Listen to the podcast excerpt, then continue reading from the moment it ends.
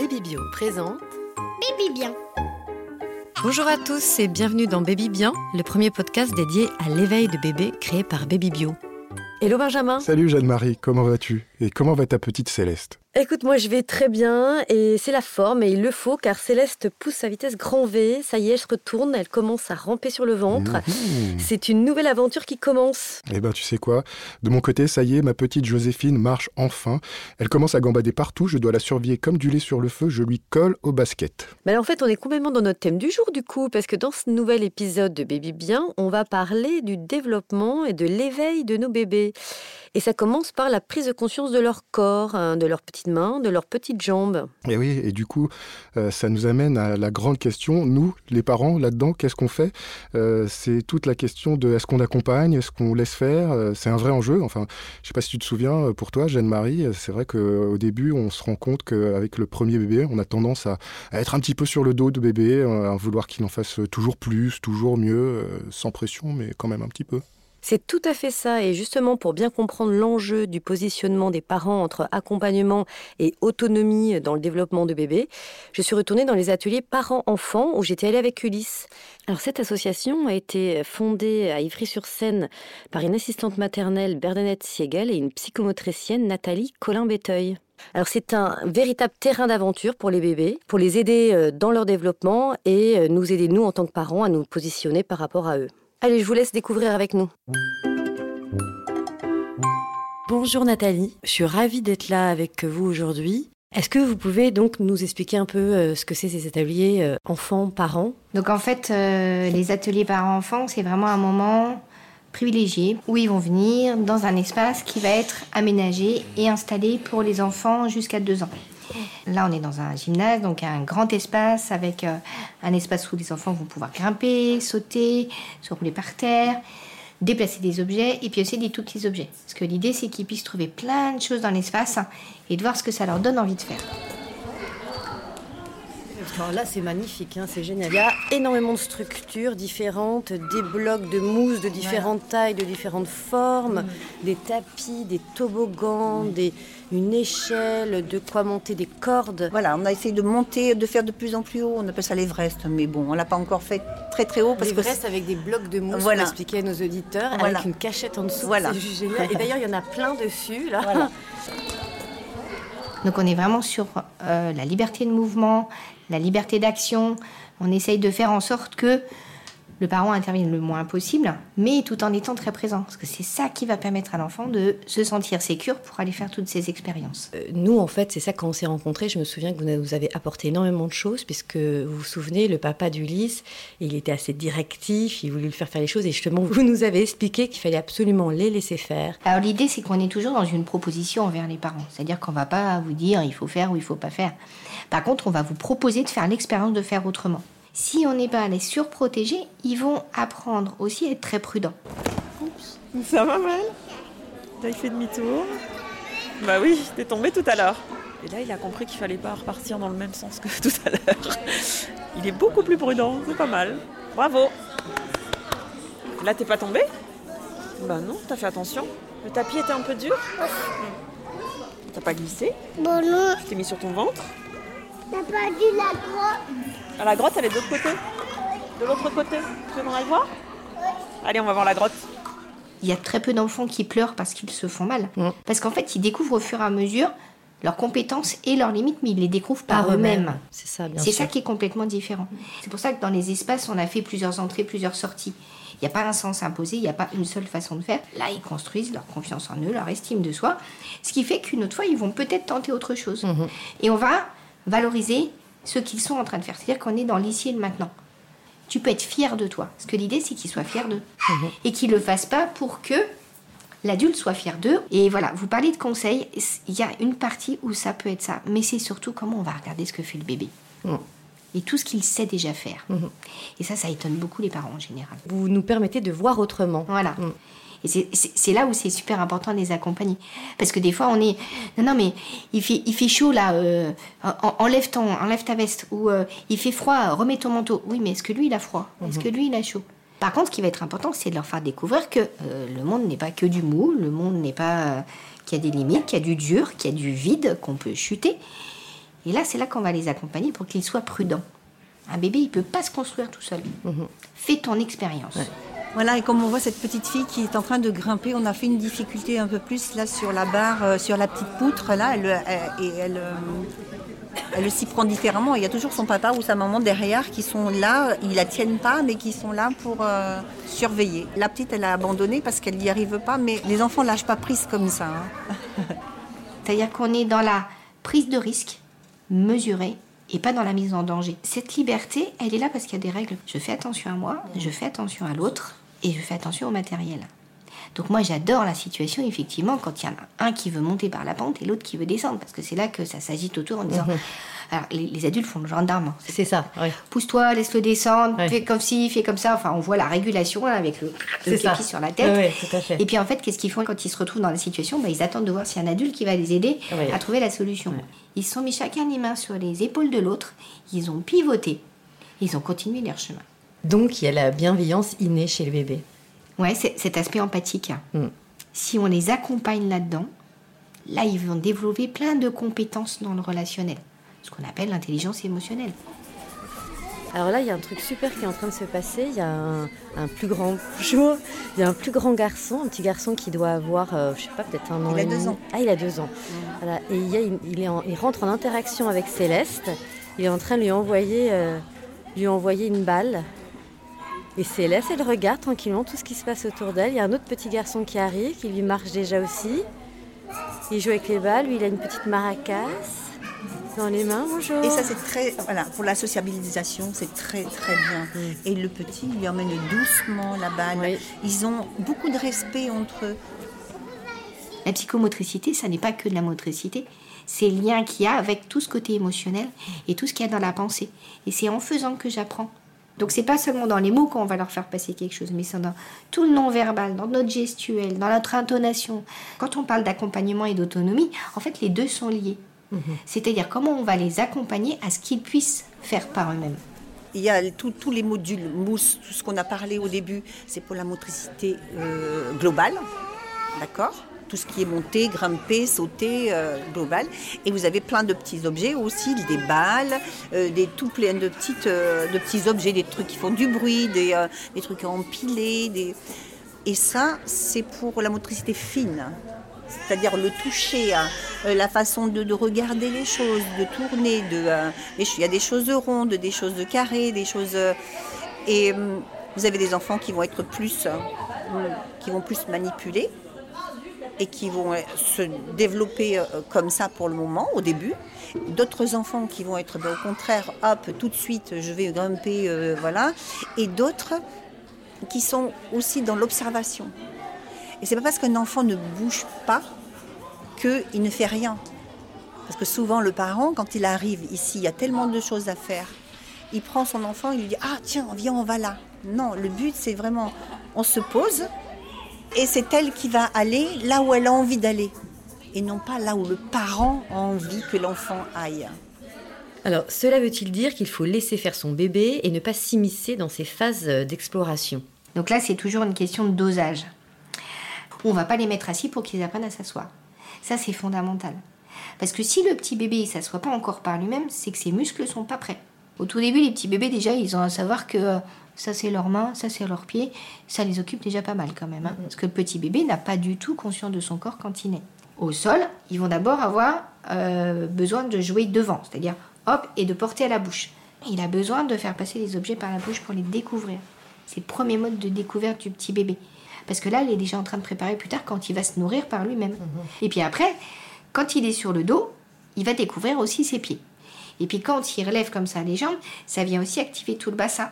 Donc ça vient dérouiller un petit peu toute cette articulation dont il va avoir besoin après pour ramper, quatre pattes et marcher. Voilà, et maintenant j'avance. Et voilà. Super Et ça, pour l'instant, elle, elle avance avec Oui, ses mais ses orteils sont très bien là, tu vois. Elle commence à appréhender le sol et euh, à vouloir s'aider de ses, euh, de ses orteils. Voilà. Que c'est ça qui va l'aider après à, à remonter son bassin pour pouvoir, hop, basculer pour la position assise après. En fait, si on les regarde, c'est eux qui nous donnent la solution. Et si on va trop les protéger, on leur laisse à penser qu'eux, ils ne sont pas capables de faire. Si on leur fait confiance, bah là, il se passe plein d'autres choses. Merci beaucoup, Nathalie. Merci beaucoup pour tous ces précieux conseils et merci de nous avoir reçus euh, dans votre association. Merci Jeanne-Marie, bonne continuation. Au revoir Céleste, au revoir les enfants, on se reverra bientôt.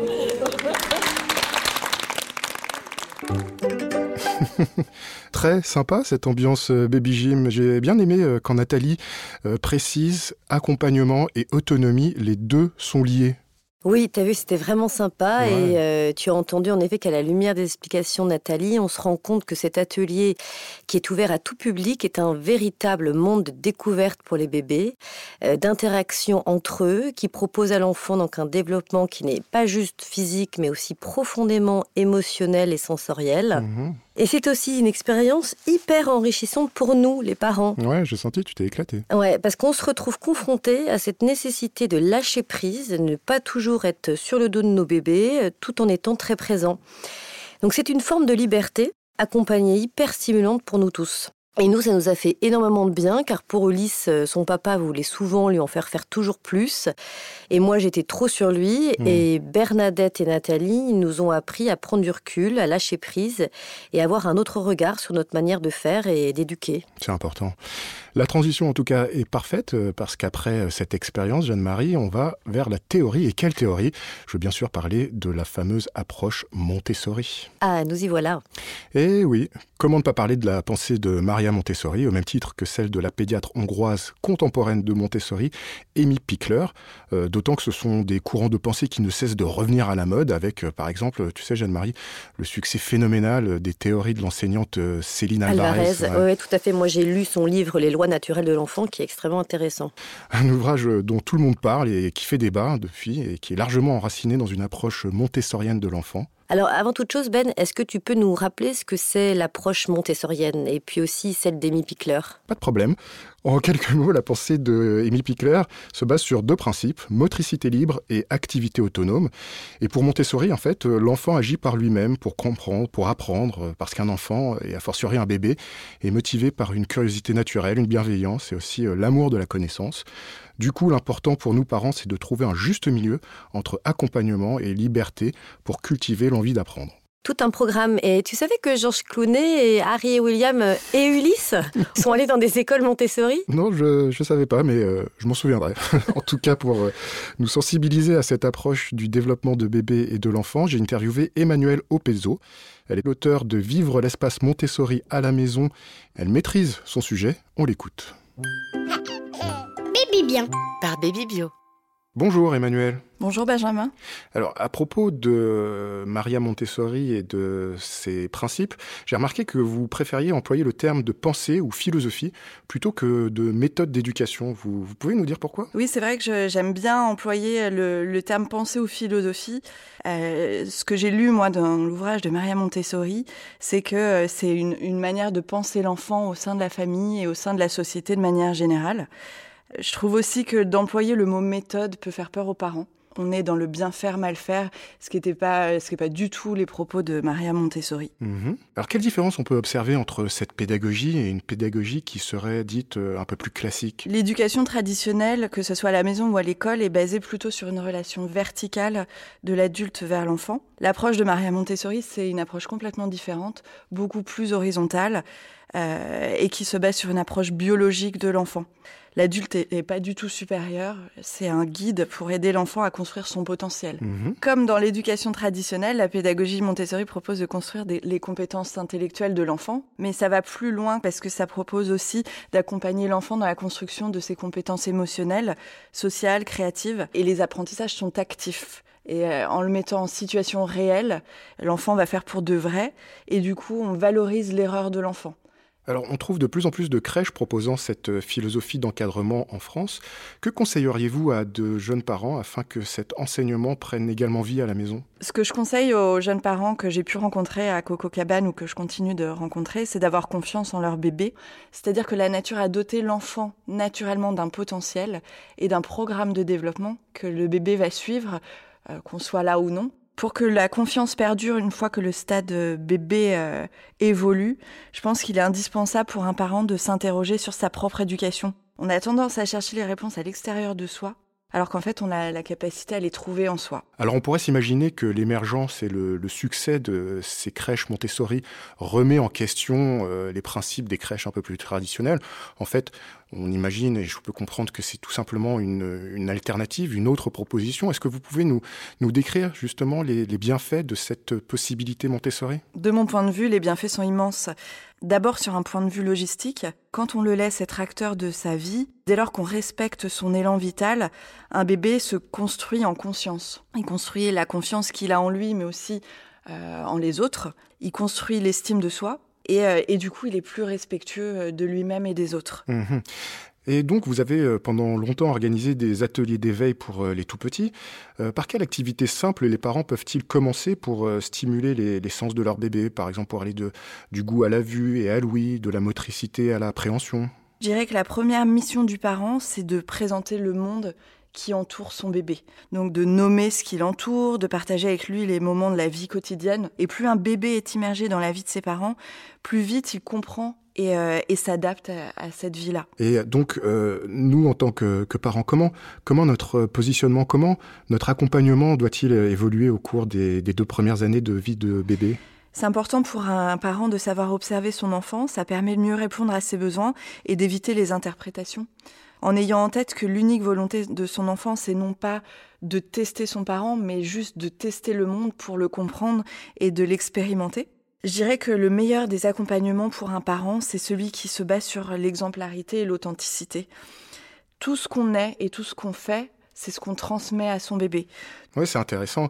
Et on se rend compte que souvent, on est confronté en tant que parent à l'enjeu du point d'équilibre entre accompagnement et, autonomie. alors, euh, Emmanuel, pour euh, conclure, est-ce que vous pouvez nous parler de, de la nature? Quelle place accordez-vous au rapport à la nature? Est-ce que dans la méthode de Montessori, la nature euh, a une place spéciale dans l'éducation de bébés Je pense qu'effectivement, la nature a une place fondamentale dans l'éducation et le développement du bébé. Euh, d'autant que les bébés sont de manière générale très sensibles à tout ce qui est authentique. Le rapport à la nature est primordial pour favoriser l'exploration, l'aventure, euh, et, c'est aussi une partie, enfin un rôle de l'éducation de parents d'encourager euh, les enfants à aimer la nature sans en avoir peur. Cette connexion à la nature permet euh, d'être dans cet amour de la nature et du coup d'être dans un rapport respectueux et écologique. Merci beaucoup Emmanuel. C'était un plaisir, merci Benjamin. Très intéressant, Ben, hein, toute cette interview. Mhm, mhm. Et en fait, on réduit souvent euh, la méthode Montessori à une forme de liberté totale, de laisser faire. Oui, moi, je l'ai vécu, par exemple, quand j'ai voulu mettre Ulysse à la crèche, parce que les grands-parents, au début, me disaient, mais c'est pas du tout une bonne idée, euh, ça va en faire un enfant euh, totalement capricieux, un enfant roi, alors que pas du tout, c'est une, c'est une pédagogie beaucoup plus subtile que ça. Et eh oui, et comme on l'a bien compris, en résumé, en simplifiant peut-être un petit peu, cette méthode, c'est une autonomie accompagner. Tout à fait. Je pense que c'est comme ça d'ailleurs que, que maintenant euh, toutes ces pédagogies euh, ont fait leur place et sont totalement euh, reconnues dans les systèmes éducatifs, beaucoup aux États-Unis, mais aussi de plus en plus en France. Oui, et à travers le monde, et donc aussi pour les plus petits. Depuis 2015, on voit de plus en plus de crèches Montessori ouvrir un peu partout. Oui, c'est vrai. Et du coup, je suis allé euh, visiter une de ces crèches qui applique euh, ces principes. C'est Pirates d'eau douce, une micro-crèche située dans le 10e arrondissement de Paris. Et c'est Justine, la gérante des lieux, qui nous fait la visite. On y va? Je te suis. Bibi bien. Justine, bonjour. Bonjour. Est-ce que vous pouvez nous présenter votre crèche? Oui, alors tout à fait. Les, les Pirates d'eau sont des micro-crèches qui accueillent en, âge mélangé euh, une dizaine d'enfants de deux mois et demi à l'âge de l'entrée à l'école. On applique un, projet pédagogique qui est fondé euh, évidemment sur la bienveillance, euh, qui a été établi à la lumière des neurosciences et qui est donc inspiré des travaux de Montessori et Alvarez, Céline Alvarez, dont on a beaucoup entendu parler, surtout pour l'école. Donc l'idée principale en fait des, Pirates d'eau douce, c'est d'accompagner euh, les enfants vers l'autonomie et d'apprendre à faire seul. On propose du coup un, accueil qui est, qui est, vraiment tourné euh, vers l'éveil des enfants en, collaboration tripartite euh, entre les enfants, les parents et les équipes. On va peut-être aller faire un petit tour dans la crèche maintenant. Bonjour. Bonjour, les enfants. Euh, ah, bah, Mélanie, Laura, Marie et Justine qui est dans le dortoir. Une sorte de toboggan. Oh, et un tapis bien sûr pour, euh, amortir. pour amortir à l'arrivée. veux faire quoi, Jeanne? Tu veux sauter, faire une galipette? Tu fais attention? Comment vous abordez l'éveil des sens euh, de bébés, des bébés que vous encadrez? Nous, c'est d'abord le respect euh, du rythme de l'enfant. Euh, donc, en premier lieu, pour les tout petits, ça va être le respect de ses temps à lui, donc ses temps de sommeil, ses temps de repas. La journée, elle se déroule chaque jour de manière différente. On n'a vraiment pas de programme. On a d'abord tout ce qui est activité librement choisie par l'enfant. Donc, au sein de la crèche, tout est en libre accès. Euh, mais on a également des activités, ce qu'on appelle un peu plus semi-dirigées, euh, donc euh, là qui sont tournées vers tout ce qui est le développement de l'enfant. Donc ça peut être la pâte à modeler, l'enfilement de perles, voilà, leur apprendre à, vraiment développer leur motricité fine. Donc ce matin, c'est motricité. Tous les matins, une activité différente. Euh, Ouais, près. hein Ouais. On fait en fonction de, de leurs envies euh, du, du moment. D'accord. Si on voit qu'ils ont envie de grimper, on va essayer de mettre un parcours en place. Si euh, ils, ils ont envie de se poser, on va leur proposer une activité à table. D'accord. Donc là, c'est plus euh, Ouais, alors- tapis, roulade, transat. euh, Euh, la liberté, c'est vraiment le, le maître mot. Euh, donc, que ce soit en motricité libre, euh, les enfants peuvent monter sur les meubles, grimper sur les tables. C'est une question un peu subjective, mais euh, vous-même, à titre personnel, vous voyez des, évolutions, vous les voyez s'épanouir comme ça à travers. euh, Ah ouais, non, mais c'est impressionnant. Surtout qu'en plus, entre 0 et 3 ans, c'est vraiment la période où la plasticité cérébrale est la plus euh, dense. Euh, et en fait, chaque jour, on apprend des choses nouvelles. Euh, on les voit s'autonomiser au fur et à mesure. On voit beaucoup les, plus grands apporter les objets transitionnels que sont la tétine, le doudou, euh, aux plus petits quand il y en a un qui, qui va se mettre peut-être à pleurer. Et vraiment, euh, enfin, c'est tous les jours au quotidien, il y a des choses nouvelles qui se font. Ils arrivent avec beaucoup plus de connaissances, même à- au niveau des sens. Ah Je pense que leurs sens sont beaucoup plus développés. Je sais pas ce que vous en pensez. En fait, euh, souvent, on leur passe des disques euh, de toute musique euh, confondue, musique du monde, musique classique, peu importe. Après aussi sur le matériel Montessori qu'on peut avoir, pareil, essayer de, de développer un peu tout ce qui est euh, odorat avec euh, des petites boîtes dans lesquelles on fait sentir des petites choses, etc. voilà. Euh, Pour les bébés, euh, dernièrement, on a fait des, des cerceaux euh, où on a collé et accroché des choses pour que justement ils puissent aller euh, librement euh, regarder les couleurs, etc. Alors c'est vrai que la vue des enfants euh, tout petits, elle est différente. Donc euh, on, on a des petits posters euh, pour les tout petits. Voilà. Bah, Justine, encore un grand merci euh, pour nous avoir euh, accueillis et offert un peu de, de ton temps. Et, Et ben avec grand plaisir. Au revoir. Au revoir. Bonne journée. Au revoir les enfants, bonne journée à vous. Bye bye. Dis donc, c'est la crèche idéale, Ben. Ouais, comme tu dis, et euh, au Pirate d'eau douce, euh, tu sais, il y a quatre assistantes pour euh, 10 enfants. Donc, en plus de la liberté que, que ça permet, comme, comme on l'a entendu, tu sais, les, les assistantes disposent de, de tout un matériel, euh, des jeux, parfois très simples, pour, pour développer les sens de bébé. Ça commence par le toucher, la découverte de son propre corps, qui amène au, au développement du goût, de l'odorat, etc. Et c'est c'est ça qui est vraiment bien, en toute liberté, selon son propre rythme, bébé, étape par étape, chemine pas à pas à la découverte de ses sens. Et c'est ainsi donc que se termine notre épisode sur le développement et l'éveil des sens de bébé. Et n'oublions pas le rôle fondamental que peut jouer la nature dans cette période de leur vie. Et c'est d'ailleurs le sujet du prochain épisode de Baby Bien. Oui, lors de notre prochain rendez-vous, on se met tous au vert, vous l'aurez compris, on vous parlera d'éco-responsabilité, de tout ce qui fait le bonheur de bébé et de l'environnement. Alors rendez-vous au prochain épisode. Salut Ben Salut Jeanne-Marie et salut à tous. N'oubliez pas de vous abonner au podcast Baby Bien et à le partager et à nous donner votre avis. Ciao ciao Ciao